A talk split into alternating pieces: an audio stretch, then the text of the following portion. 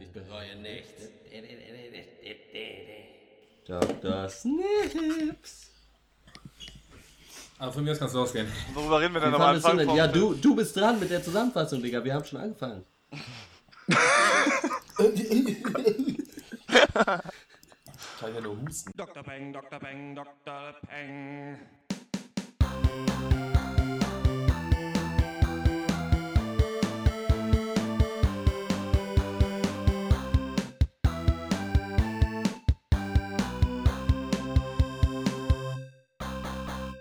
Hallo und herzlich willkommen zum 21. Pencast von drpeng.de Pop und Geist. Heute reden wir über den Arthouse-Alien-Film mit Scarlett Johansson Under the Skin und äh, die neue Serie auf FX Tyrant. Und am Ende gibt's natürlich, wie immer am Ende eines jeden Monats, äh, den Film des Monats.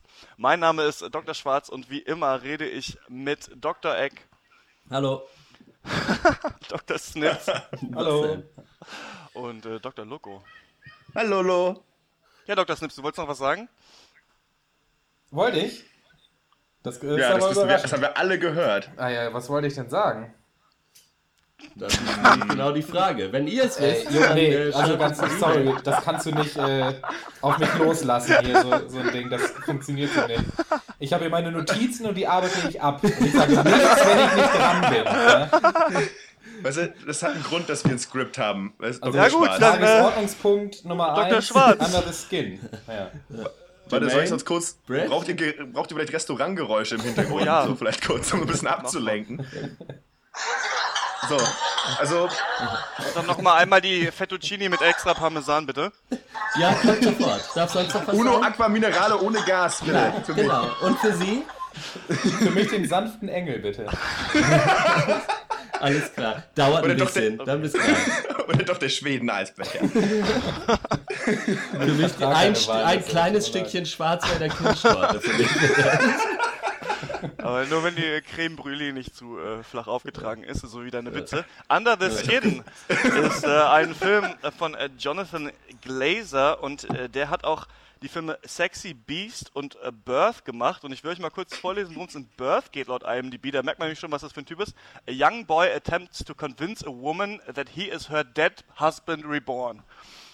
Also man merkt Geil. schon, der junge Jonathan Glazer macht äh, n- nicht die normalsten äh, Bl- Blockbuster-Filme und so ist auch äh, Under the Skin. Ähm, tanzt da ein bisschen aus der Reihe. Der kommt in Deutschland auch nicht ins Kino, ähm, sondern im September auf DVD und Blu-ray, aber den kann man sich schon seit der letzten Woche auf iTunes angucken und ähm, ja, da kaufen für 15 Euro. Ob er das wert ist, äh, müssen wir noch besprechen. Scarlett Johansson ist die Hauptrolle. Und äh, Dr. Schwarz, worum geht's denn in Under the Skin? Ja, also Under the Skin ist jetzt äh, der erste Film, den wir uns angucken mit einer Frau als Hauptrolle. Ja, das nachdem wir hier diese elf Pankers zusammen abgerissen haben im neuen Konzept. Spielt jetzt auch mal eine Frau als Hauptrolle. Und was man sagen muss, ist natürlich direkt nackt zu sehen. Also es dauert fünf Minuten oder sowas. Typisch. Ja. Aber Ja. die Nacktheit von Scarlett Johansson in diesem Film ist äh, natürlich auf eine Art auch äh, ein äh, wenig bizarr und furchterregend und fast klinisch, möchte man meinen. Aber äh, worum Ja. es geht, ist, äh, Scarlett Johansson ja, ist sowohl vom anderen Stern als auch im Dienste der Venus unterwegs. Ihres Zeichens, nämlich Yes. Alien im Körper einer Menschenfrau. Der Film äh, spielt in Schottland und ähm, sie versucht eben äh, schottische Männer in ihren Van zu entführen. Und äh, was sie da äh, mit denen macht, das äh, weiß man nicht so richtig, denn sobald sie äh, jemanden äh, be bezirzt und in diesen Van entführt, sieht man ähm, quasi einen, komplett schwarzen Raum, in dem sich beide ausziehen und äh, der Mann Scarlett Johansson folgt und dann in so einer Art Teer versenkt. Und äh, später gibt es noch eine kurze Szene, wo man sieht, wie so zerhackstückelte menschliche Innereien umherfließen. Also wird er wahrscheinlich gegessen und verdaut von dieser Alien-Frau. Und so sehen wir eigentlich den ganzen Film lang, wie äh, ähm, ja eine uns vertraute Welt, würde ich mal sagen, ähm, durch die Augen einer Außenseiterin gesehen wird und äh, quasi eines Aliens. Und sie trifft eben auf unterschiedliche Schotten und versucht da jeglichen äh, Fotzen, Clown, Taugenichts und Lotterbuben, der nicht bei drei auf dem Baum ist, im Teer versinken zu ja, lassen. In, versucht die Schotten dicht zu machen. Ne? Surrealen Gelingt Szenen. ja auch ganz gut.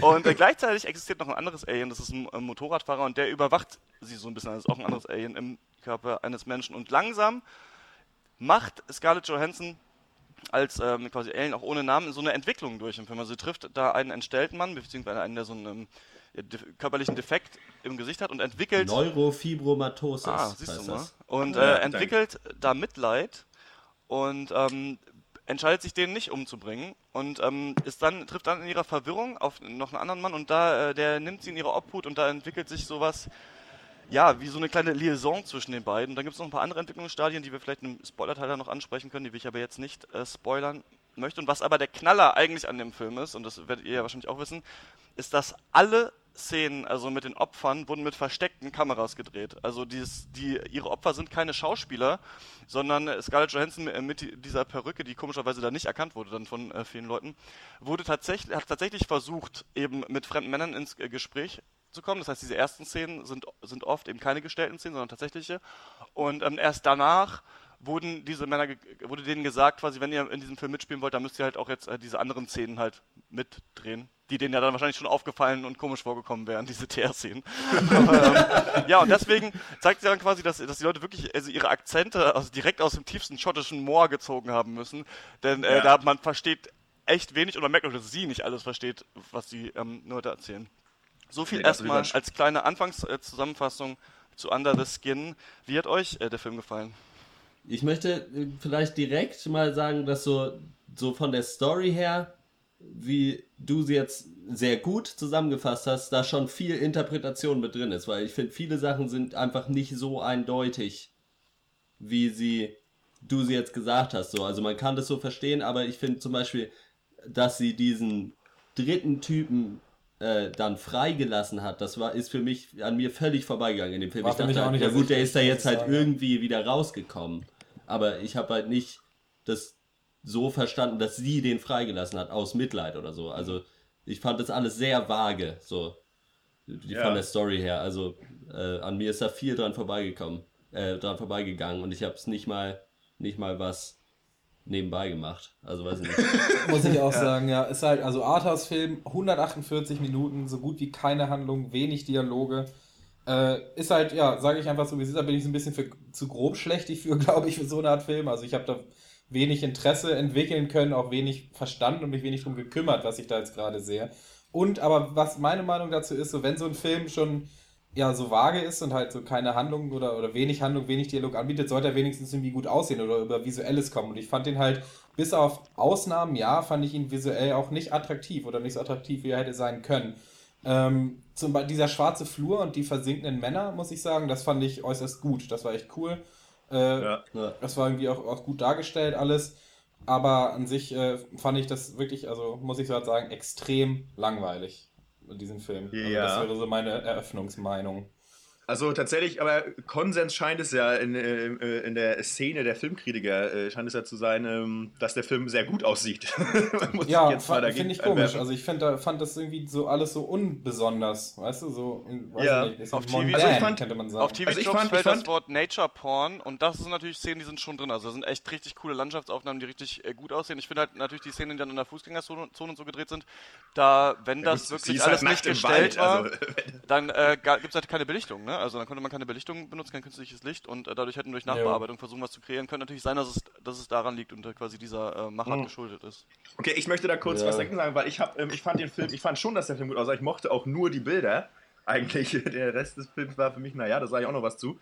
Ähm, aber wenn wir jetzt gerade bei der Optik sind, ähm, ich finde, da, da waren schöne Bilder bei, das war schön gefilmt, aber für mich war das visuelle Konzept sozusagen trotzdem unstimmig, weil es war für mich so ein Mix aus äh, schwedischem Thriller von der Optik und halt so Arthouse-Metropolis-Mix, ähm, wenn sie dann diese äh, Männer da quasi verführt hat und die dann quasi, ja, dann untergegangen sind im wahrsten Sinne des Wortes. Ähm, Ja. Das war für mich absolut nicht stimmig. Irgendwie. Für mich hat das nicht hingehauen. Das war für mich nicht homogen. Ja. Also äh, tatsächlich. Ich würde auch noch sagen, so, es waren durchaus, finde ich, schon auch schöne Aufnahmen dabei, gerade von der Natur. Aber da muss ich ganz ehrlich sagen, die reichen mir dann auch für 10 Sekunden. Und ich Ja. muss sie nicht wirklich 45 Sekunden gefühlt halt diese Szene haben. So, ich verstehe ja diesen, so, dass das auch einen Effekt haben soll. Aber ich fand, das wurde schon sehr auf die Spitze Finde getrieben. ich auch, also mit dem, wir haben jetzt hier einen Shot, sie geht den Berg runter, will zur Bushaltestelle, läuft dann an der Bushaltestelle vorbei, bleibt stehen, überlegt kurz, geht wieder zurück zur Bushaltestelle. Das dauert, Ja. das Ganze dauert zwei Minuten und man denkt sich, ey komm, was soll, wirklich, das muss halt nicht sein. Und der Und Film guckt- ist halt auch einfach zu lang, finde Ja. ich dann. Ich muss auch, was ich noch gerne sagen würde, ich wusste zum Beispiel nicht, dass sie eine Außerirdische sein soll. Ich hatte vorher Ja. nur die Kurzbeschreibung gelesen bei IMDb. Da heißt es nur, dass sie irgendeine äh, äh, Frau ist, die Männer verführt in Schottland. Ähm, und habe das erst so im letzten Zehntel des Films dann irgendwie mal äh, bei Wikipedia nachgeschlagen, weil ich mir dachte, es kann ja wohl nicht wahr sein. Wo ist der Punkt so irgendwie bei diesem Film? Und äh, wenn man das nicht weiß, dann hat man schon die ganze Zeit ein riesengroßes Fragezeichen über dem Kopf und ich war nicht gut unterhalten. Also, äh, Ja. ja. Also Dr. die. Schwarz. Ähm, achso, na gut. Achso. Dann halt nicht. Die, äh, nee, mach doch mal. Also ich, äh, ich muss sagen, mir ist bewusst, dass es eine Message gibt in diesem äh, Brei und äh, dass der Charakter Scarlett Johansson eine Entwicklung vollzieht. Allerdings macht der Film ja auch keine Anstalten, die das, also der soll mir das natürlich nicht erklären, aber da irgendwie auch irgendwelche Hinweise drauf zu geben. Also ich habe nicht verstanden, warum sie zu einer von der Verführerin zu einer sehr äh, verletzlichen Person wird, dann im, in der zweiten Hälfte. Und klar ist mir auch bewusst, dass es irgendwas über Schönheitsideale und irgendwie unsere Gesellschaft und Oberflächlichkeit und unseren Körper und so, das, äh, ich, Ja. das, das kriegt man ja mit. Also ich meine, ich, ich bin ja nun mal auch nicht blöd, aber es, äh, aber das äh, trotzdem hat es mein Interesse nicht geweckt und das muss ich dem Film vorwerfen. Aber jetzt bitte, Dr. Schwarz. Das finde ich auch. Also, dass äh, die, die, der Film wirklich. Also, ich, ich halte den eigentlich für einen recht guten Film. Aber ich äh, finde ihn auch extrem langweilig gleichzeitig. Also ich finde wirklich, dass der Film ist wirklich ein Film, da kannst du zehn Minuten rausgehen, kommst zurück und wenn da nicht gerade äh, eine von drei Schlüsselszenen passiert ist, so dann äh, bist du noch völlig on track und weißt, weißt was Ja. los ist. Also Ja. der Film ähm, baut wirklich seine Wenn du Geschichte. Glück hast, bist du noch in derselben Szene. Die Szenen sind viel zu lang, manche davon, das stimmt. Aber ich habe mich eben gefragt, auch ähm, vielleicht eine Interpretation, die später kommt, aber ob nicht dieser Film quasi einfach wirklich nur diese Reise von diesem Alien abbildet und da eben auch lange Situationen drin sind. Die Frage, die sich so ein bisschen stellt, ist halt, ob ein Film unterhalten muss. Also, und das ist, das ist so ein bisschen die Frage, weil ich finde nämlich eigentlich schon, ich bin großer Fan Ja. dafür, da, davon, dass, ähm, auch wenn mir was Intelligentes erzählt werden soll, dass äh, ich trotzdem gerne äh, zwischendurch ein paar Lacher drin habe oder irgendwelche richtig coolen Szenen, dass ich äh, dabei bin, dass ich irgendwie ja, ge ge gefesselt bin und auch äh, wissen möchte, was als nächstes passiert. Und selbst das muss man sagen, vielleicht bis aufs Ende hin ähm, schafft der Film nicht. Trotzdem habe ich danach halt noch viel drüber nachgedacht, mir so ein paar äh, Theorien äh, zusammengesponnen, die ich gleich noch erzählen möchte. Und da finde ich, dass der schon eigentlich einige ganz äh, starke Bilder und ähm, ja, Ideen eigentlich do- doch vermittelt, der Film. Und es ist natürlich ganz interessant, dass quasi äh, das Trope heißt auf TV-Tropes, glaube ich, Aliens in Cardiff, weil ähm, Aliens ja meistens natürlich dann nach New York oder London kommen und äh, da versuchen dann das Weiße Haus zu zerstören. Und in London. Und äh, in, in diesem Film, also in diesem Film ist sie halt irgendwo in Schottland, also wirklich auch äh, so ein bisschen in der Naja, Standard, Glasgow, ne? standardmäßigsten Arbeiter-Fußgängerzonenfeld irgendwie. Und die Leute sehen auch wirklich, also das finde ich krass, dass man eigentlich dann auch weiß, dass es, dass es tatsächliche Menschen sind auf der Straße, weil ich finde, so gut hätte man Menschen nicht casten können. Das ist eigentlich unmöglich. Also auch diese Typen, die sie aufreißt, sind wirklich die allerletzten Normalo-Kerle. Und ähm, Ja. Ja, und das, das quasi, dass wir so einen Alien-Film in dem Setting haben und auch ein Alien-Arthouse-Film ist ja auf eine Art auch was Neues, also davon gibt's ja nicht viel. Ich, der Film ist sehr abgehypt in der Kritik und auch das weiß ich nicht, ob ich ganz unterschreiben würde. Ich, äh, ja, obwohl ich nicht unterhalten war, finde ich den Film ganz gut trotzdem so äh, von, Das- von, von, von so, ja, seiner Aussage auf eine Art. Ja, weil, weil wir es jetzt gerade noch mal von Kritiken halt hatten. So das krasseste finde ich, dass sich so durch die ganzen richtig positiven Kritiken zieht, dass sie alle so äh, da total die krasse, bedrückende Atmosphäre und so gesehen haben, was bei mir überhaupt nicht funktioniert hat. Warum Also Ja. ich, ich fand, weiß ich einfach nicht, weil irgendwie, ich fand aber zum Beispiel den Soundtrack auch relativ mies, muss ich sagen, der auch relativ gute Kritiken gekriegt hat.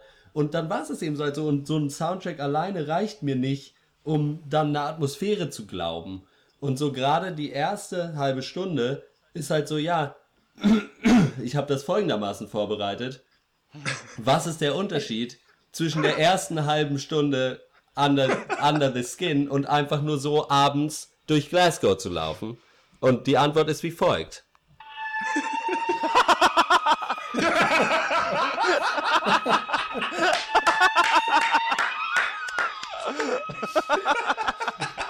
ja,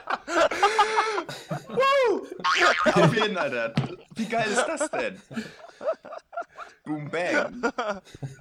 Aber Und der das Soundtrack halt- wurde auch abgehypt. Also ich muss Also, sagen, nur für alle, für alle die den Film nicht gesehen haben. Quatsch, Das, das war quasi das, Das weiße High-Thema. Ja. Das war das, quasi das weiße High-Thema von Under the Skin, wenn äh, sie drauf und dran ist, wieder einen Mann in ihre finsteren Fänge äh, Ja. äh, zu, zu ziehen. Ne? Genau, und da irgendwie sonst war es halt auch gerade, ich meine, ich finde das ja auch okay, dass das tatsächliche Aufnahmen sind so. Aber das reicht halt nicht für eine creepy Atmosphere irgendwie, meiner Meinung nach. Fandest du nicht? Ich fand es eigentlich ähm, ähm, äh, schon nicht so schlecht. Ich fand dieses äh, Theme auch ganz cool. Hat natürlich die, so ein bisschen äh, diese so David Lynch und auch ein bisschen bei The Shining ist ja auch so, dass da viel Musik gemacht wird, aber ähm, das Ja. ist schon immer der immer der gleiche Track. So, ne? Das ist schon ganz, ganz, Ja. witzig, der halt immer Ich wieder meine, das, kommt. das kann ja auch, das war ja auch Absicht, das wissen die ja auch, dass Ja, das ja, das. Gleiche ist und sonst nicht kommt, aber ich kann das auch nicht gutheißen. Ich finde halt auch so bedrückende Atmosphäre, was da geschrieben wurde. Ich habe auch ein paar Reviews kurz mal überflogen. Weiß ich nicht, Micha hat da, hat da wenig gefesselt. Für mich war das so aufgesetzt, verstörend und halt irgendwie so verstörend, wie halt Leute sind, die als kleines Beispiel, die halt langsamer in der eigenen Sprache weiterreden, obwohl der Gegenüber sie nicht versteht. So, und ich war der Gegenüber, der die Sprache nicht verstehen kann und, und dieser Film redet trotzdem die ganze Zeit weiter. Sehr langsam doch, jedoch. 108 Minuten. So, aber nix, äh, am Ende stehe ich trotzdem doof da. Und mein Problem ist mit solchen, sag ich mal, Arthouse-Filmen, ich meine, ich generell, also nach dem Film wurde für mich natürlich wieder diese Grundsatzfrage aufgeworfen, so muss ein Film unterhalten. Ich bin, gehe da auch mit Dr. Schwarz konform. Ich finde es schön, wenn er auch unterhält. Ja. Ich finde, ich kann ruhig gefordert sein, aber irgendwo muss da ein bisschen Pfiff noch am Start sein. Und was mein Problem ist, es ist einfach auch so bequem, solche Filme gut zu finden. Weißt? Also ich habe dann ja auch gelesen, der wird ja fast Ja. durchweg positiv Ja. bewertet. Ja. Es ist einfach so bequem. Es ist genauso wie Leute, die man auf Partys trifft, die dann abfeiern, so äh, Stanley Kubrick und wie cool er alles ist und heben sich halt automatisch innerhalb von einer Sekunde auf den Sockel der Intelligenz, ja. äh, und es ist einfach zu lame. Es ist zu einfach. Und ich finde auch der Unterschied ist, dass, dass es gibt halt Leute, die sind wirklich Genies. Zum Beispiel wie Stanley Kubrick, wo gerade dabei sind in ihrer Zeit. Ich ja auch voll gut. Äh, aber ich finde hier kein Genie, weißt du? Ja. Also da, ähm, das ist, da ist einfach nichts für mich greifbar. Das ist für mich so Kunst um der Kunst willen und das ist für mich äh, gleichbedeutend mit Gewichse. So, das braucht halt kein Mensch. Mach das für dich selbst, guck's dir an. Aber ähm, für mich kein Mehrwert. Ich würde drin, so dir da richtig. zustimmen, Also, dass dieser Film, glaube ich, so, so anfällig ist für diese Aussage, doch, der Film ist wirklich, der ist echt gut und der ist echt deep, aber du, du verstehst ihn nicht, ja, you just don't get Ja. it, so, so diese Art Argumentationsstruktur. Und da muss ich sagen, bin ich eigentlich, äh, habe ich da kein Problem mit, wenn ich den denn dann nicht verstanden haben sollte. Nö, ich. Nee. Äh, äh, ja. aber Dr. Genau Schwarz so. wollte einen Spoiler-Teil machen, dann fangen wir an mit deinen Theorien, würde ich Ja, sagen. dann würde ich sagen, ähm, Ja. gehen, wir, gehen wir kurz in, in, in, in einen Spoiler-Teil rein, ähm, äh, damit ja, weil schon das Ende irgendwie verraten muss, damit ich so ein bisschen erklären kann, was, was ich mir darunter vorstelle. Also, ab jetzt wird Sie sind Alien. Sie ist ein Alien, ja. Aber jetzt ähm, wird gespoilert. Ich finde, man kann so Scarlett Johansons Reise in verschiedene Stationen irgendwie unterteilen. Und äh, die erste Station, finde ich, ist die Jagd. Und äh, da versucht sie quasi eben als ein übermächtiges Alien, also weil sie versucht ja einfach nur äh, quasi Männer zu finden, die ihr auf eine Art unterlegen sind, weil sie ja quasi ja, so ein bisschen wie so eine taffe Frau sind. Die Männer sind auf sie scharf, sie nimmt die mit in ihren Van und äh, frisst sie dann auf. Und ähm, danach kommt eben diese Szene, mit dem Menschen, der diese Krankheit hat.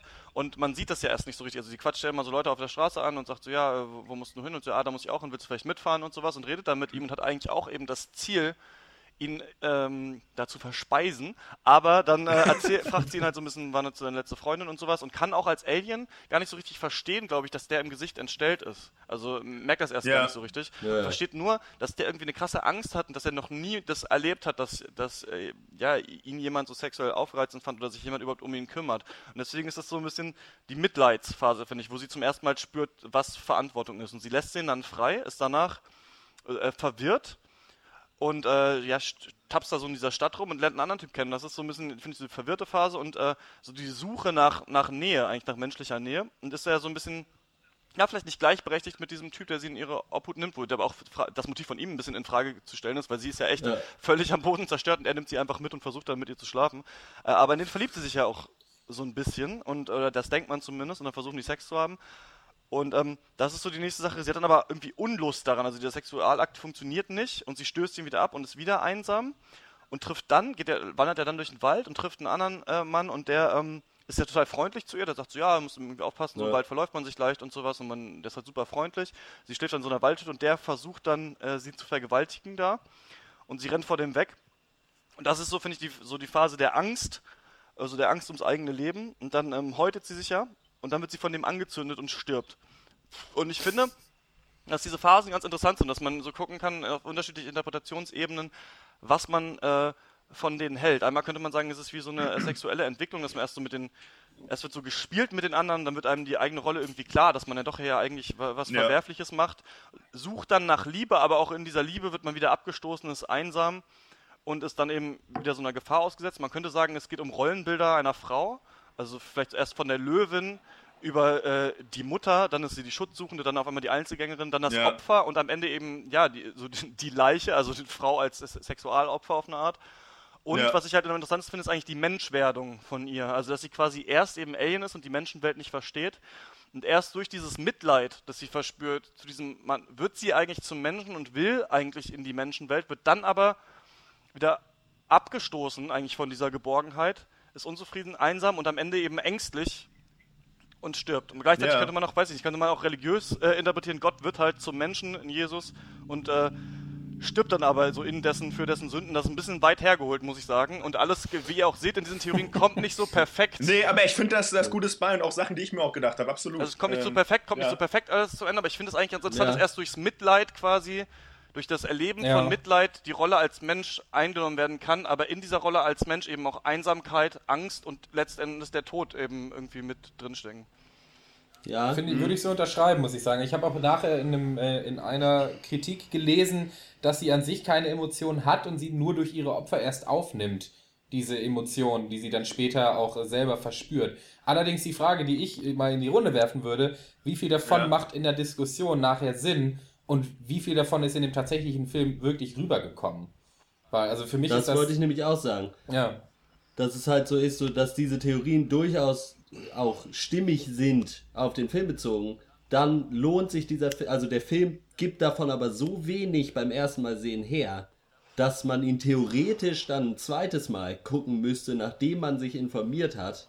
Und das tue ich mir nicht nochmal an, weil er halt tatsächlich halt zwei Stunden lang ist und langweilig. So unabhängig Ja. davon, ob, ob diese Sachen gut gemacht sind oder nicht. Dauert es halt einfach Ja. zu lange. Also beim Gucken ohne vorheriges Reflektieren habe ich die Entwicklung von dem Charakter nicht verstanden, muss ich sagen. Ich habe nicht verstanden, dass sie durch das Mitleid oder durch den entstellten Mensch dann am Ende zu diesem äh, verletzlichen Mädchen wird, das eine Vaterfigur sucht. Ich habe Ja, mich einfach nur gefragt, eben- ja. warum ist sie in der ersten Hälfte einfach die Seductress und in der zweiten Hälfte ist sie auf einmal ganz anders. Mich hat das eher frustriert. Weil, Also da könnte man Ja. mehr, vielleicht auch einfach nur visuelle Clues geben oder vielleicht so äh, Clues übers übers Pacing oder über Musik oder über irgendwas. Aber ich meine, da, Ja. du kriegst da wirklich wenig angeboten.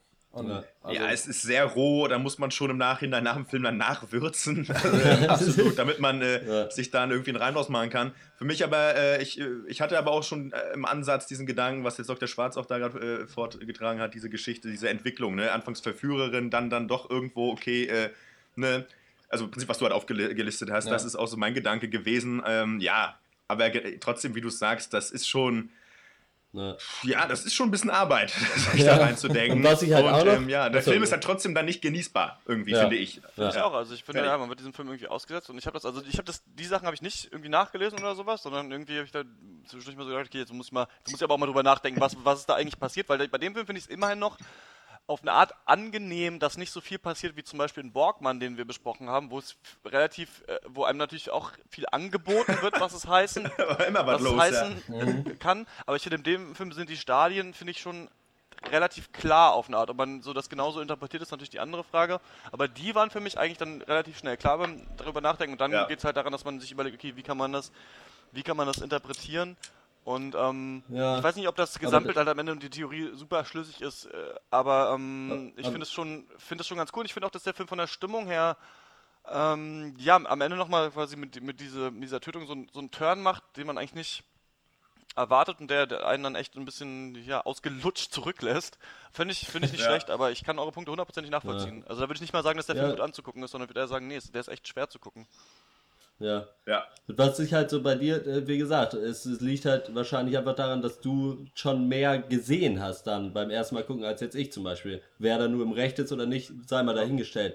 Aber so weil zum Beispiel, wie, ich kann mich nur noch mal wieder darauf berufen, dass sie diesen Typen halt frei lässt. Was ich halt überhaupt nicht gesehen habe. Ich habe nur gesehen, okay, jetzt rennt er da über ein Feld. Und weil der Film vorher schon die ganze Zeit so konfus war, habe ich mir gar nicht weiter darüber Gedanken gemacht. So. Sondern habe das einfach so hingenommen. Ja gut, der ist da jetzt und wird halt von Motorradmann wieder eingefangen. Oh ja, das ist ein Endeffekt. den man bringen kann. So. Dann würde ich sagen, ähm, Naja, lass noch mal zur, Ja. äh, zur Bewertungsrunde. Eine Sache muss ich noch eben loswerden. Ja. Und zwar, was ich relativ krass fand, ist halt, dass der 13,3 Millionen Dollar Budget hatte. Wo ich mir Ja. so ein bisschen frage, so wie für. Scarlett weil, Johansson äh, wahrscheinlich, ne? Ja, Ja, Scarlett. Johansson Ja. gut, aber alle anderen sind halt keine Schauspieler. Und ich meine, wie teuer kann es sein, in Schottland für eine Woche einen weißen Van zu mieten? ne? Und ich habe nachgeguckt, es kostet 327 Dollar ungefähr. Und dann stellt sich die Frage, wo sind die anderen 13.299.673 Dollar? Das, Ja gut, dem Teenager, der den Soundtrack gemacht hat, werden sie wohl noch ein Ei spendiert haben. Also da kommt dann auch noch was. äh, Ja. und den Apfel hat äh, noch irgendwer anders auch gekriegt. Was, was Traurige gibst du Weise auf der kleinsten dem Film, der Welt. ähm, Dr. Egg? Äh, ich muss echt einfach ich so Arthouse hin oder her, ich hatte echt keinen Spaß beim gucken. Wirklich echt sehr wenig. Ich war gelangweilt und habe mich gefragt, wann hört das endlich auf? Also von mir gibt's tatsächlich nur drei und ich weiß auch, das ist zu schlecht eigentlich von der Bewertung, weil Ja. es schon so schlecht ist Aber der ne- Film, dass ich, aber ich war, war einfach ja verärgert, dass ich den geguckt habe. Also drei von zehn von mir. Auch bei mir hat die Frustration dann am Ende die Oberhand gewonnen und ich gebe dem Film 4 von 10 Punkten. Ja. Ja, für mich ist es auch schwierig, wenn mein. Wenn ich mir, ich weiß nicht, ich musste mir da am Ende zu großen Reim selber drauf machen, um den Film dann gut werden zu lassen im Nachhinein. Und das funktioniert irgendwie für mich nicht. Das ist für mich dann nicht gut einfach. Ähm, möchte trotzdem schlauer wirken als ihr beide, deswegen gebe ich vier Punkte. Viereinhalb. So, und äh, bin damit raus. Und auf der nächsten Party trotzdem der Loser, wenn du den nicht cool findest. ich stehe da besser da, denn ich gebe dem Film äh, 7,5 äh, von äh, 10 Punkten, weil ich so Arthouse-Sachen natürlich total super finde und natürlich auch alles andere gesehen habe in der Richtung. Und Scarlett Johansson. Hast du mal was von Sandy Kubrick gesehen, Alter? Und ähm, damit äh, kommen wir zum nächsten Thema und das ist äh, eine neue Serie mal wieder auf FX und äh, sie heißt äh, Tyrant, der Tyrann, für die Menschen, die das in der englischen Sprache nicht mächtig sind. Und ähm, die Serie ist äh, von Gideon Raff und der hat unter anderem auch für Homeland Episoden geschrieben. So, mehr kann ich dazu nicht sagen. Worum geht's, Dr. Snips? Tyrant, ja. Äh, Tyrant, die Serie Tyrant erzählt die Geschichte von Bassam al-Fayid, ja, dem jüngeren von zwei Söhnen von einem fiktiven äh, Nahost-Diktator aus einem fiktiven Nahostland. Wir lernen Ja. Bassam allerdings Barry heißt Namen. Barry kennen. Ja. Und äh, das ist Barry, lebt in Amerika, ist verheiratet, Kinderarzt und hat zwei hübsche jugendliche Kinder. Ja, und lebt da eigentlich ein relativ besonderes äh, Leben. Äh, die Serie beginnt jetzt damit, dass Barry einen Anruf bekommt und zur Hochzeit seines Enkels eingeladen wird äh, in seinem Heimatland. Und trotz einiger Zweifel lässt er sich dann von seiner Familie überzeugen, für diese Hochzeit in eben sein Heimatland zurückzukehren, äh, zum ersten Mal, seit er da ab, abgehauen ist, in seiner Kindheit. Äh, während dann vor allem sein, sein Sohn stark beeindruckt ist, ja, von den riesigen Palästen und großen Pools und teuren Autos, er ist ja da immerhin in einer Königsfamilie unterwegs, äh, oder Diktatorfamilie, ist die, ja, die Reise für Barry allerdings alles andere als ein Urlaub, ja. Also er muss sich mit seinem äh, alternden Diktatorvater auseinandersetzen, mit dem er so seine äh, Differences hat, mit seinem Bruder, dem arroganten, reichen und verrückten Thronfolger. Ähm, und ja, gleichzeitig erfahren wir dann auch noch in Flashbacks Ausschnitte aus der Kindheit von Barry und der, eben der Beziehung zu seiner alten Familie.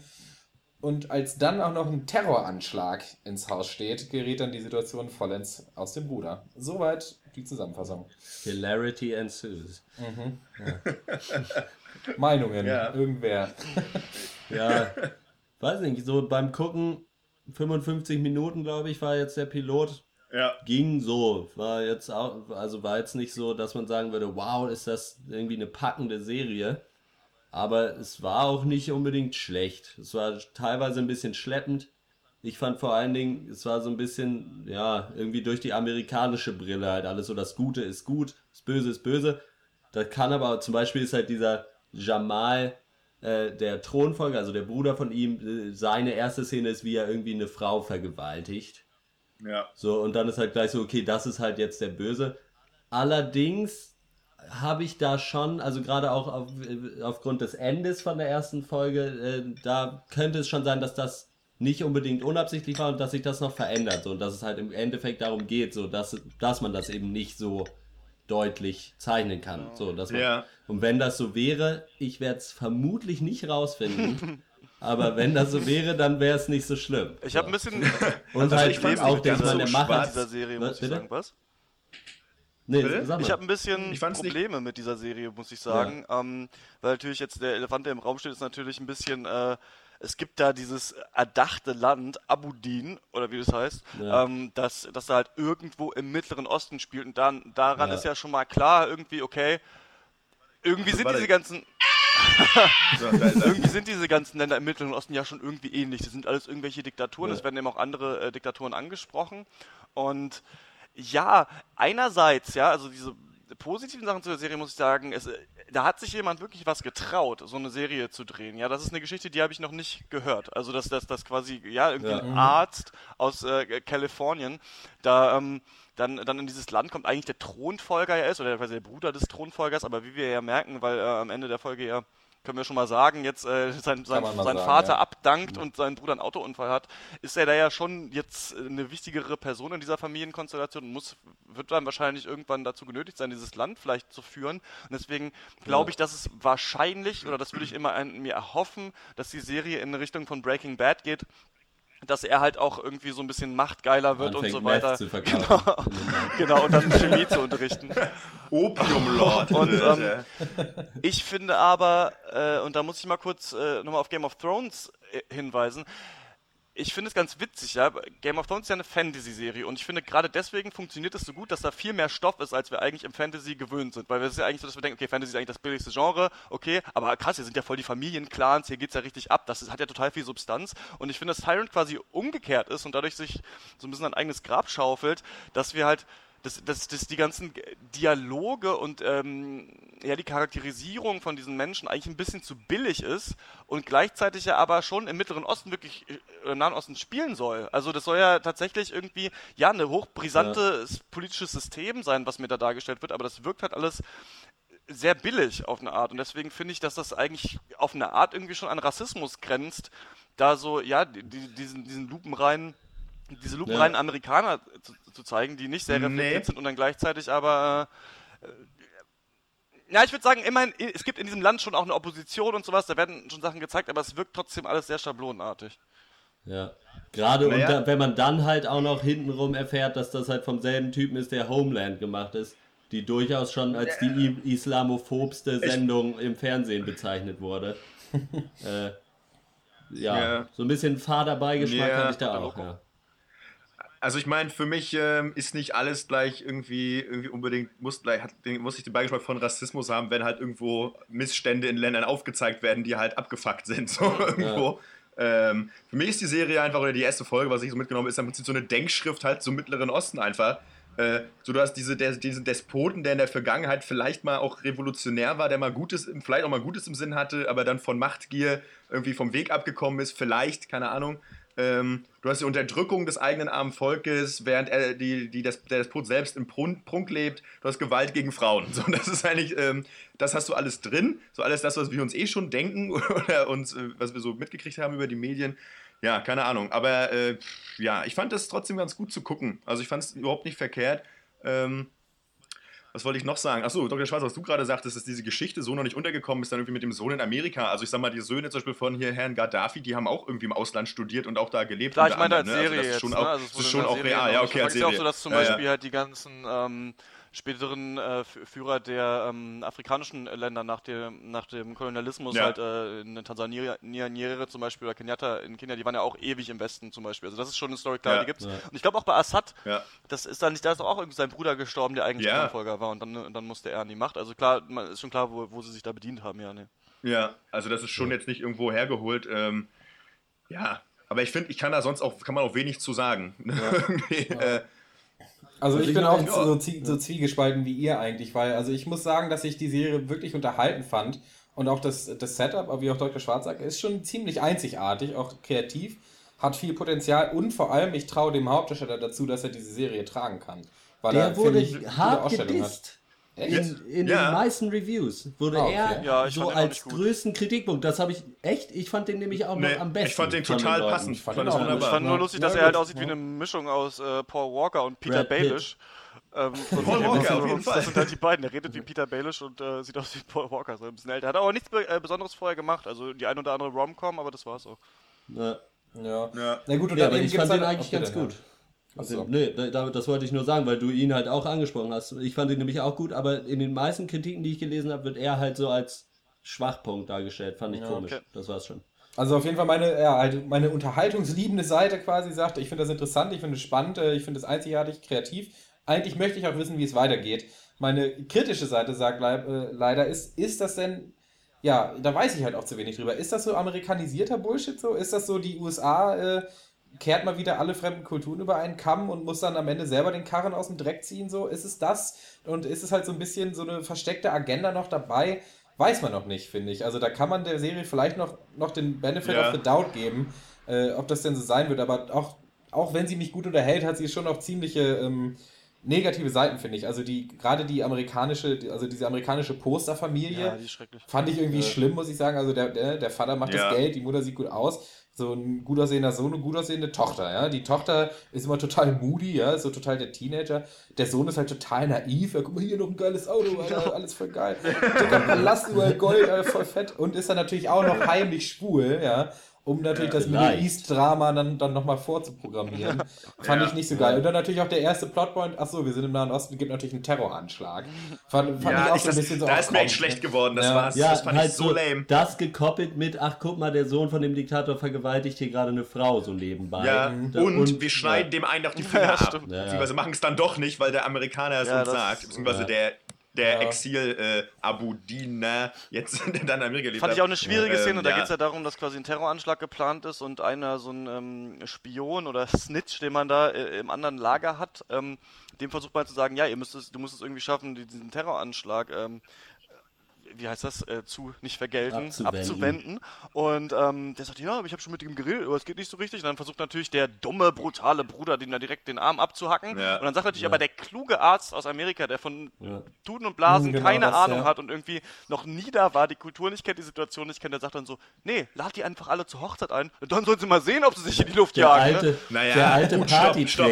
Ja. stopp, der kennt die Kultur schon, denn das Ja, ja. erfahren wir auch. Der hat ja schon eine Menge Gewalt und, sag ich mal, mit Tod Das seines Vaters ja als Kind miterfahren. Und das muss ich sagen, denn er ist ja kein, er ist ja nicht der Amerikaner, der äh, absolut keine Ahnung hat, der jetzt Ja. einfach dahin kommt als Außenstehender, sozusagen als Ausländer und da jetzt mal die Weltordnung bringt, sondern er ist ja da selber aufgewachsen und ist ja aus guten Gründen von da quasi geflohen, beziehungsweise weggezogen, weil er eben keinen Bock mehr hatte auf diese Scheiße. So. Das finde Ja. ich auch. Ähm, Ich muss halt sagen, dass während dieser Szene dachte ich auch so, ja geil. Und jetzt ist der Ami wieder zurück und richtet alles äh, über seinen guten Weg.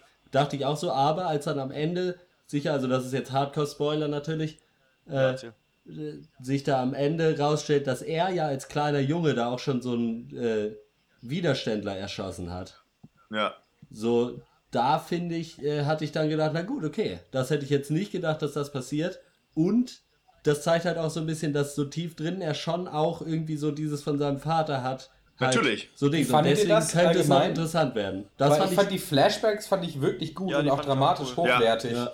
Und auch Ja. gerade Ja. diese Wendung, die du jetzt ansprichst am Ende, die fand ich, die hat richtig gut funktioniert einfach. Die war- die war die war halt nicht billig, das ist halt so, so funktioniert, so funktionieren Flashbacks mit einem Twist so. Das ist ein gutes Beispiel, wie man sowas machen kann. Ja. Ähm, ja. Man merkt halt so ein bisschen, dass die Serie schon so äh, Storytelling nach dem Buch ist und nicht zum Beispiel, wisst ihr noch, wenn man Turn geguckt? Und da hatte ich ja irgendwie äh, Ja. diese neue Serie auf AMC, und da hatte ich irgendwie nach drei Folgen das Gefühl, so, ich habe immer noch überhaupt, mir wurde immer noch gar keine Story erzählt eigentlich. Ich sehe nur Leute in irgendeinem Dialekt äh, reden und irgend, irgendwo rumhängen und ich weiß gar nicht, was los ist. Und hier siehst du natürlich schon ganz klar die Rollen und äh, was wie aufgebaut ist und die werden dann halt gebrochen, aber es ist eigentlich sehr klar, was erzählt werden Ja. Und das ist natürlich auch nicht immer schlecht. Ähm, trotzdem, ja, keine Ahnung, wie wie schon gesagt, ich habe ein paar Probleme. Ich wundere mich auch, dass die Leute da nur Englisch reden die ganze Zeit. Das ist eine Stilfrage, oder? Ja, Entweder du machst nur Englisch oder nur Untertitel. Ich hätte Untertitel jetzt auch, also dann halt Fremdsprache. Ich hätte das nicht schlimm gefunden, aber ich finde, wenn du es von Anfang an einführst und Ja gut, durchziehst, aber dann, dann musst kannst du auch das, wieder sagen, wenn du das in einem ausgedachten Land spielen lässt, dann musst du halt auch gucken, was du mit Sprache stimmt, also Ja. dann machen Ja. kannst. Ich Es fand, das, ich fand das okay. Also ich sag mal so, ich will noch mal so Ja. sagen, ja, D Ja. wenn die Serie sich so weiterentwickelt, dass wir mehr in ihm erkennen, welche Vorteile eigentlich diese Machtposition hat. Und wenn ich mehr sehe, ja. dass er schon versucht, das Richtige zu machen, aber dann vielleicht sich doch entscheidet, irgendwelche Widerstandskämpfer Kämpfer einzusperren oder sowas, weil er merkt, dass quasi für the greater good das nötig ist. Ja, also wenn ich da wirklich ja. so einmal die, die, Widerstandsseite sehe, aber auch diese ja. Probleme sehe, die so eine Regierung auch hat in, in, in so einem Land, dann äh, fände ich das cool. Das ist in der ersten äh, Folge jetzt am Ende so ein bisschen angeteased worden, dass da nicht wirklich ja, alles schwarz-weiß ja. ist. Und wenn die das durchziehen, dann äh, finde ich, äh, dann, dann, ist das geil. Ja. Werden, dann, können, dann, können sie das machen. Ich kann mir das durchaus vorstellen, denn es wird ja, indirekt ja auch nochmal die, äh, sag ich mal, äh, es gibt ja die eine Szene dann bei dieser Hochzeit, wo dieser eine, was ich, amerikanische Business-Typ oder ich weiß nicht, was sein Auftrag ist, der feiert ja das System und sagt ja auch, ja, sei mal stolz auf deinen Despotenvater. Der, der, hat hier Großes, Großes verrichtet. oder vom Konsulat. Naja, und das ist ja eben interessant. Ich denke, da wird eben genau was angeteased, was ein bisschen interessant werden könnte. Ich glaube, ich gebe mir auch die zweite auch. Folge ich, sogar. Ich werde auch weiter ich hatte, ja. ich hatte es eigentlich nicht vor, aber jetzt, wo wir uns nochmal drüber unterhalten haben, gucke ich vielleicht die zweite tatsächlich. Und Anna, das geht gleich nochmal hinterher, ne?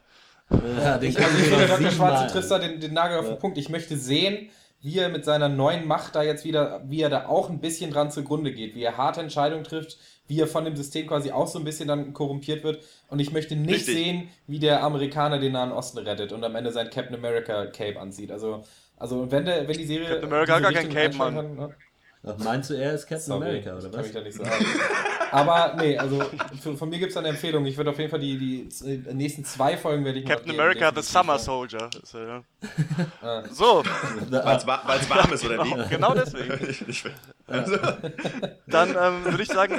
Ich dachte, er wäre der, der Sultan des Swings. Sorry. Des Swingerns vielleicht. Dann gehen wir weiter zur, zum Film des Monats. Wir befinden uns ja jetzt schon äh, im, im Juli. Im Monat. Ja, im, im neuen Monat. Aber ähm, hoffen natürlich, dass wir da auch genug Filme reinkriegen, um den Film des Monats Juli zu machen. Den ziehen wir noch mal, packen wir noch mit in Juni rein und äh, überlegen uns, äh, wie uns, welcher Film uns dann am besten gefallen hat von den äh, vier Filmen, die wir uns für den Pencast im Juni angeguckt haben.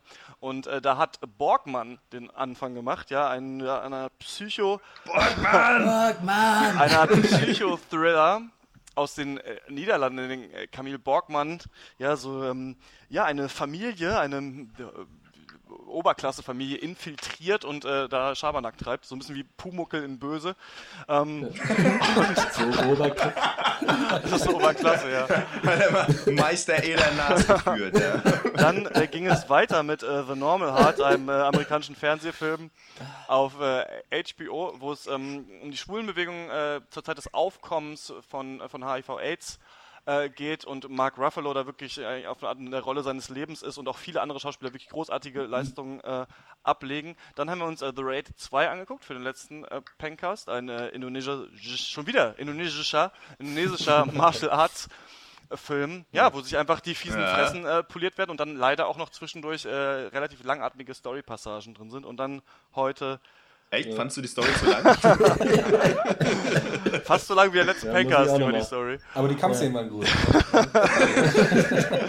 Und heute ging es um Under the Skin. Under the Skin jetzt, Scarlett Johansson als Alien Seductress.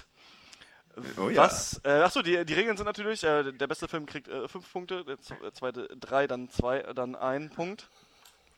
Und natürlich der beste Film kriegt von uns zugesendet natürlich die Dr. Peng Pengcast Medaille ja. für den Film des Monats. Ja. so dieses runde Zwieback. Ja. Äh, hier, äh, Pumpernickel meine ich. Da, ja. Genau. Gut. Mit einem Schnittlauchmännchen drauf. Wenn, wenn Sie Glück haben, ist der Frischkäse noch nicht abgelaufen. Dann mache ich mal den Anfang. Jawohl. Ähm, also, äh, ein Punkt äh, gibt's von mir für Under the Skin. Äh, einfach wieder, ja, hatte keinen Spaß beim Gucken und war schlechter als die anderen Filme, meiner Meinung nach. Ja. Äh, dann äh, The Raid 2. und wie viele Punkte? Ja. ja, auch zwei. Ah. Genau. Aber du musst erst, achso ja genau, ja, du musst von hinten. Dann äh, Borgmann mit drei und am besten fand ich tatsächlich Normal Hard einfach, glaube ich, da war einfach der größte Unterschied zwischen mit welcher Erwartung ich an den Film rangegangen bin und äh, wie gut ich ihn dann einfach beim Gucken fand. Und da äh, liegt der klar vorne. Äh, war eigentlich echt ein Hammerfilm. Äh, deswegen fünf Punkte für mich, von mir an Mark Ruffalo, höchstpersönlich. Ja, freut er sich bestimmt. Denke ich auch. Ähm, darf ich weitermachen? Gerne. Ja, gerne. Na, wunderbar. Dann von mir auch äh, äh, Under the Skin bekommt einen Punkt. Gründe dafür habe ich genannt. Ähm, und ich bin zu dumm für sowas. Äh, The Raid 2 auch 2. Deux points. Ähm, Borgmann 3, genau, ja, Normal Hard auch 5. Also äh, kann man nichts weiter zu sagen. Schauspielerisch einfach wahnsinnig gut, wirklich wahnsinnig gut. Also kann ich noch, also wirklich wahnsinnig gut. nee, das ist einfach unfassbar. Also ich finde, das ist, das kann man Leuten hinschweißen, die wissen wollen, wie, wie es so funktioniert. So und ähm, einfach, ja, bester Film für mich. War der. Ja, falls ihr denkt, haben wir alle für dieselbe Bewertung. Nein, ich gebe nämlich einen Punkt. Okay, auch an anderen Listen. Verrückt, da habe ich euch geformt. Das, das äh, war schon ein größerer Twist als in dem ganzen Film. The Raid 2, zwei Punkte, äh, nur Action, nicht viel mehr, trotzdem cool anzusehen. Ich gebe The Normal Heart 3 äh, und Borgmann 5. Borgmann! Ähm, weil ich, ich fand Borgmann am coolsten, allerdings habe ich wirklich echt gehadert und hätte es fast auch die oberen beiden noch umgedreht, weil ich an Borgmann auch äh, eigentlich auch enttäuscht von war, weil ich wollte, dass er noch viel besser war, als er war. Aber Ja. trotzdem äh, kann ich äh, so diese Art Filme nur gut heißen. Das ist so an sich genommen ein Genre, Schwarzkomödie, herrlich, bin ich sofort dabei. Deswegen fünf Punkte für Borgmann von mir. Ich äh, gebe äh, The Raid 2 einen Punkt. Ähm, ich habe mich Äh, wirklich, Was denn? ich habe mir richtig schwer getan und ich weiß es, ich weiß es immer noch nicht. Ich muss die ganze Zeit überlegen. Ich denke mir immer, dass ich Under the Skin auf eine Art für mich persönlich irgendwie geiler fand als Borgmann von der Aussage her, aber Borgmann halt irgendwie viel geiler war der Film. Ja, Arschlecken kriegt trotzdem nur zwei Punkte von mir. Under the Skin ähm, bekommt drei und äh, The Normal Heart bekommt auch äh, fünf Punkte von mir. Und äh, damit ist der Endstand, dass Under the Skin der schlechtest bewertete Film ist, mit sechs Punkten. Danach kommt äh, The Raid 2 mit sieben. Borgmann mit sehr guten 13 Punkten und äh, The Normal Heart mit 18 Punkten von uns und ist deswegen unser Film des Monats im Monat Juni. Herzlichen Glückwunsch, Marc. Ja, Ja, auf bitteschön. jeden Fall. Dann ähm, kommen wir zur Abschlussrunde. Und Ja. außerdem noch, ja, in dein Gesicht under, under your skin. Under the skin. Ja. Underneath your clothes. Bekommst die, bekommst die goldene Kumquatsch vom Pencast. Kommen wir zur Abschlussrunde. Ja. Was hat euch äh, popkulturell bewegt letzte Woche? Äh, Dr. Snips. Ja, äh, es ist Steam Summer Sale, es gibt viele gute Games, äh, auch für das kleine Geld. Und Dr. Zu Eck, Hammerpreisen. äh, Dr. Ja. Eck und ich haben da natürlich zugeschlagen mit äh, zwei absoluten Gassenhauern. Äh, und würden das dann auch so unsere Punkte ein bisschen zusammenlegen. Und zwar äh, einmal einerseits Don't Starve und andererseits äh, das Co-op Fighter Game Guacamelee. Oh, das ja, ist geil. ja. was natürlich ein super Wortspiel ist. Ähm, Dr. Eck, möchtest du kurz was zu äh, Don't Starve sagen vielleicht? Sehr gerne. Also Don't, Don't Starve stop, kostet immer... you know just what they say. Äh, äh, ähm, ist äh, so ein Indie-Game natür natürlich, ne? Ich spiele ja sonst gar nichts. Äh, und äh, ist Stanley so Survival. Nee, noch nie Das ist ein, gehört. Art, das ist ein Arthouse-Game, oder was? Hat er diese Rubik's Cube Break gemacht? äh, ist ein Indie Survival Open World Sandbox Gott, oh Game. Also man rennt, man startet halt auf so einer Welt, die randomly äh, irgendwie generiert ist und muss da halt äh, überleben. Äh, das beinhaltet, äh, was zu essen zu finden, äh, warm genug bleiben und kann sich halt so seine Base irgendwie aufbauen und so. Muss im Winter warm bleiben und was weiß ich was und ähm, wir brauchen nachts ein Warm Feuer bleiben und muss so. man halt auch. so. Genau. Ja. Was im Winter jetzt, oder? Nee, auch wenn man es spielt, weil oft äh, beim Computerspielen kann einem sehr schnell kalt werden. äh, also bitte Fäustlinge. Vorsicht. ja, Ja, ist immer, ne, Nee. wenn es durch die Tür zieht, dreh dich um, dann schießt. Ne? Ist ja auch so ein Trick. ja, close the window, it pulls. Ja. Nee, äh, auf jeden Fall hat es eine sehr wunderschöne gezeichnete, mit viel Liebe bedachten Comic-Grafik und es ist einfach, hat ein wahnsinniges äh, so Gespür für Details einfach. Also es ist wahnsinnig viel mehr komplexer, als es am Anfang aussieht und es macht insgesamt einfach super viel Spaß. Kann ich jedem nur empfehlen. Das äh, reicht eigentlich schon. Jo, Ja. ja. dann würde ich auch nochmal kurz sagen, also ja, natürlich alles, was Dr. Eck gesagt hat. Simples Spielprinzip, du musst überleben, du musst sammel, äh, Sachen sammeln, Sachen kombinieren, Sachen bauen. Ja, und äh, obwohl es halt relativ simpel dir vorkommt am Anfang, ist es an sich schon hochkomplex. Also es ist nicht so einfach, äh, da irgendwie direkt mal zwei Wochen am Stück nicht abzukratzen. Äh, hammermäßiger Suchtfaktor. Also wenn ich das Spiel anschmeiße, dann sitze ich ja da auch stundenlang dran, auf jeden Fall. Also schon so ein bisschen Tamagotchi-mäßig auf eine Weise, oder? Ja, so ein Also- bisschen, ja, definitiv, ist auch genau dasselbe. Ähm, Relativ komplexes Tamagotchi, aber ja. äh, ein kleiner Kritikpunkt ist die Anfangsphase, so die ersten 15 Tage macht man eigentlich immer dasselbe und äh, deswegen ist, wird das äh, ein bisschen eintönig, aber wenn man dann erstmal diese erste Hürde genommen hat, gibt es auf jeden Fall extrem viel zu entdecken und ja, halt, halt für 3 Euro halt absolut zu empfehlen, ja. Dann äh, haben wir halt noch Guacamole gespielt, das ist so ein, so ein Side-Scrolling Jump'n'Run-Spiel mit so, ja, so Mortal Kombat-Style Kampfsystem Beat'em auch noch. Äh, Beat'em Up, Ja. genau. Und äh, die, ja, die Jump'n'Run-Elemente und der visuelle Stil sind da wirklich sehr stark an, an Rayman angelehnt. Was aber auch echt gut ist, weil Rayman da schon eigentlich so für mich so die, der, der Benchmark für, für Jump'n'Run-Spiele ist. Rayman in Mexiko. Äh, ja, das, das Kampfsystem ist halt ganz okay. Ist halt, also ist halt so nach dem Motto, wenn du lang genug draufklopfst, dann passiert schon was eigentlich. Äh, aber man kann auch coole Kombos abziehen, also da gibt es auch noch viel zu entdecken. Ist unglaublich kurzweilig, dieses Spiel. Also ähm, Ja. auch visueller Stil gut. Äh, macht echt Spaß. Gerade im Koop-Modus, im Local Koop nur zu empfehlen. Also zu zweit in einem Raum, zwei Gamepads ab dafür. Und ja, ist halt ebenfalls spottbillig und ja, äh, super Ding. Ja, cool, wenn wir da gerade dabei sind, dann ähm, bei meins äh, ist auch eine Sache, äh, die ich äh, vorstellen möchte, ist auch ein Spiel. Und äh, zwar ist es äh, Shovel, Bluff. Shovel Bluff. Es Shovel Knight. Und äh, das kostet ähm, zurzeit 15 Euro. Weiß ich nicht, ob ich die dafür ausgeben würde oder ausgegeben habe. Aber das ist quasi eine Mischung, könnte man sagen, ähm, aus dem NES DuckTales Spiel und ähm, so, so ein bisschen Castlevania und vielleicht noch Super Mario Bros. 3. Und das Nervige an, an eigentlich so neuen Indie-Spielen ist ja immer, dass jeder Depp immer diesen Super Nintendo-Look jetzt abziehen muss. Also wenn es nicht irgendwie ver Ja. verpixelt ist, dann kommt es mittlerweile gar nicht mehr irgendwie in den Indie-Markt rein. Und äh, deswegen war ich dem sehr abgeneigt im Spiel, bevor ich es mal angezockt habe. Und man muss wirklich sagen, andere Spiele, wie zum Beispiel Faz oder so, versuchen eben diesen, diesen Stil zu kopieren von früher. Und Shovel Knight ist wirklich so, als hätte man irgendwie alle geilen Sachen aus dem Super Nintendo-Spiel zusammengenommen und nochmal ein Super Nintendo-Spiel gemacht. Also es wirkt, hat wirklich diesen krass kohärenten Look und viel. Und es geht ja hauptsächlich darum, dass du ein Ritter bist, der eine Schaufel hat und durch verschiedene Level durch musst. Und halt, äh, wie, wie, bei Lucky, auf diesem Pogo-Stick kannst du halt auch äh, so auf dieser Schaufel rumspringen. Und äh, jedes Level ist irgendwie anders und äh, es ist relativ schwer. Es hat sich ein bisschen was von, ähm, ja, auch so neuen Spielen wie Dark Souls abgeguckt, dass du halt, wenn du einmal stirbst, musst du deine Sachen quasi wiederholen an der Stelle, an der du gestorben bist. Und hat gleichzeitig so eine Oberweltenkarte wie bei Super Mario Bros. 3, wo dann auch ähm, Sachen abgehen. Also es ist wirklich sau kurzweilig und macht auch richtig viel Spaß, kann ich nur empfehlen. Meine ähm, zweite Sache ist, dass ich ja wirklich seit Meteora darauf warte, dass Linkin Park mal wieder ein Album machen, ja. auf dem Oh. ordentlich geschrien wird und gerappt wird. Und man muss sagen, dass The Hunting Party da so nah dran kommt wie vorher nichts. Also, sie haben ja zwischendurch drei Alben gemacht, die ich alle relativ grottig fand, muss ich sagen. Manche waren äh, sehr poppig, manche waren so wieder so Industrial Techno mäßig. Und The Hunting Party ist ein bisschen so, Ja. ist ein bisschen auf eine Art wieder so, so wie Hybrid Theory und, und Meteora, dass du quasi Rap-Parts hast, du hast Rock-Parts und du hast ähm, so Elektronik-Parts, aber ein bisschen anders. Also es wirkt ein bisschen grungiger Metalcore, Rock, rockiger gehört, quasi. soll genau, punkiger punkiger ist ein so sehr ein gutes bisschen. Wort dafür.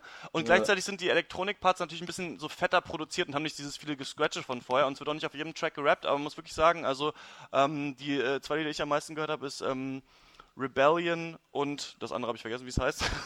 aber es ist die Single. ähm, Das ist auch sehr, sehr deep. und das In ist auch the end. äh, ziemlich geil. Also dafür wirklich, wer früher Linkin Park gehört hat, und ich kenne eigentlich viele Leute, die die, die ersten beiden Alben richtig geil fanden und danach diese Band nie wieder angefasst haben. Äh, The Hunting Party ruhig mal reinziehen und ein paar Mal durchhören und so, dann, dann ein paar Tracks sind auch echte Grower. Und äh, ja, auf jeden Fall kann ich nur empfehlen. Dr. Loco. Ja, äh, bei mir ist ja immer schwierig. Ich denke mir immer meine popkulturelles Hi- der Highlight WM in ist wieder was Sekunde passiert, ne? aus. Ich hätte natürlich eine popkulturelle Frechheit, under the skin, äh, your skin, egal. Ähm, nee, ansonsten, äh, ich will nicht schon wieder mit Fußball kommen. Äh, was mich interessiert, was ich Handball. mitgenommen habe, ist bringt so ein äh, Kriegsfotograf oder Fotograf aus Krisengebieten bringt so ein Bildband raus ähm, mit dem Titel War Porn ähm, und bedient sich da bewusst dieses Begriffs der, der Kriegspornografie, denn das ist ja immer in der Debatte um halt so drastische Bilder, so das Totschlagargument, äh, dass es halt irgendwie äh, ja, voyeuristisch, entmenschlichen, pornografisch sei und ja, äh, ich sehe das halt auch oft ein bisschen so, aber irgendwo halt auch nicht, denn was halt passiert ist entmenschlicht und schlimm so, aber irgendwie nicht das, äh, das äh, sozusagen die Dokumentation darüber auf eine Weise. Also ich sehe den Kritikpunkt, aber ich finde das, äh, das ist was, was ich mir auf jeden Fall geben werde, was ich irgendwie auf eine Weise interessant finde. Ich weiß nicht, was der Mehrwert dazu ist. Keine Ahnung, mir geht es nicht darum, geschockt zu werden. Das hat mich interessiert und habe da äh, auf Zeit Online was zugelesen und äh, ja, das ist, was heißt Highlight? Das hat mich jetzt so gecatcht seit dem Ja, letzten ist. Pencast. Ähm, zwischen der ganzen Belanglosigkeit von Per Mertesacker in der Eistonne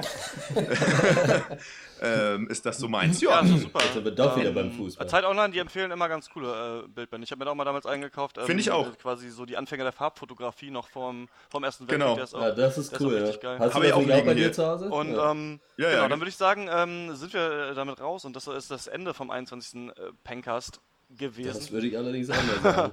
Wenn Oh, ihr schade. uns eure Meinung äh, schreiben wollt da draußen, dann schreibt uns auch eine E-Mail an äh, drpeng.gmail.com oder äh, natürlich auf Twitter an @drpeng oder Hashtag Pencast gerne auch.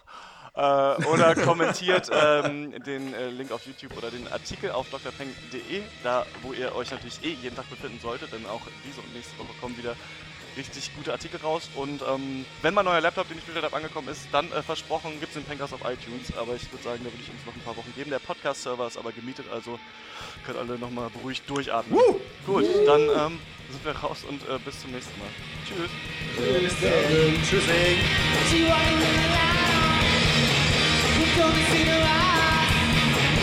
Like a birthday.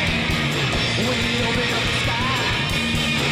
We now. Just to fall into the sky.